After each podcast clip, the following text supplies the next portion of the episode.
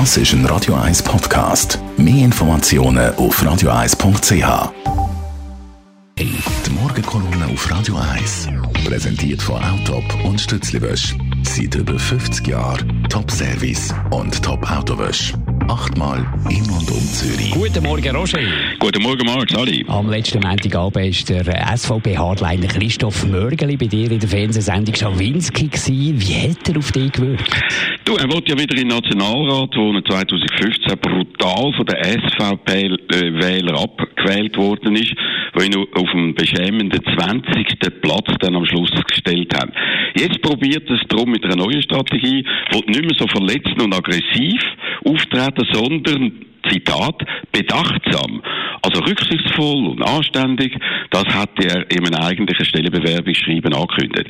Dort hat er auch seine außergewöhnlichen Fähigkeiten angepriesen, seine mündlichen und schriftlichen Stärken, seine Erfahrung und seine SVP-Linie treu.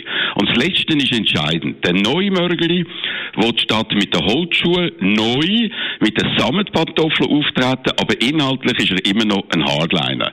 Er dann doch tatsächlich die grüne Klimabewegung als eine verkappte kommunistische Sache bezeichnet.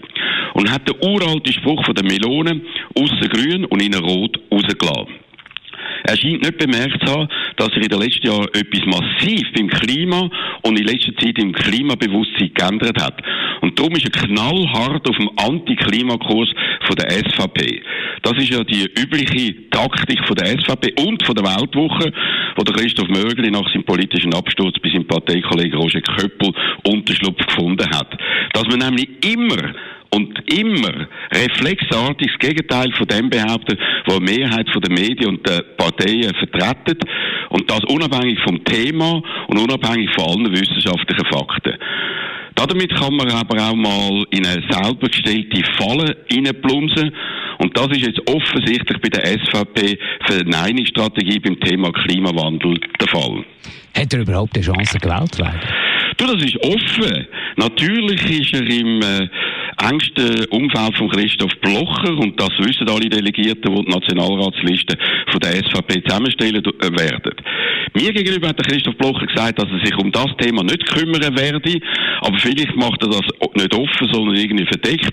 Und am Christoph Blocher liest man in der SVP ja alles von den Lippen ab. Fakt ist, die SVP vom Kanton Zürich hat heute zwölf Sitze im Nationalrat.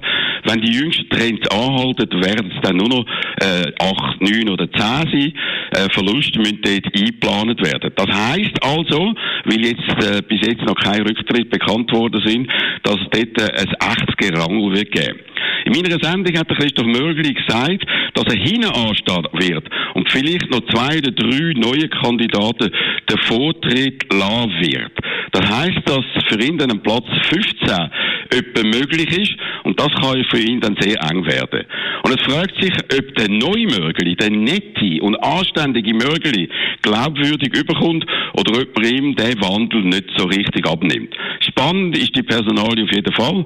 Antworten gibt es am Abend vom 20. Oktober. Dann ist noch ein weiterer mehr oder weniger prominenter Name auftaucht in Politik.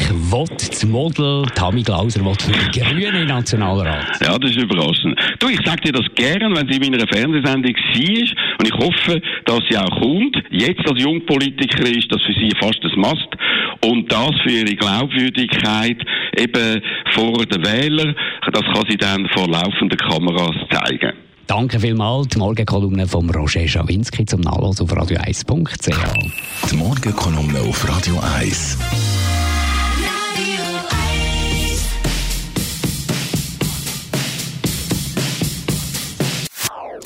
Das ist ein Radio 1 Podcast. Mehr Informationen auf radio1.ch.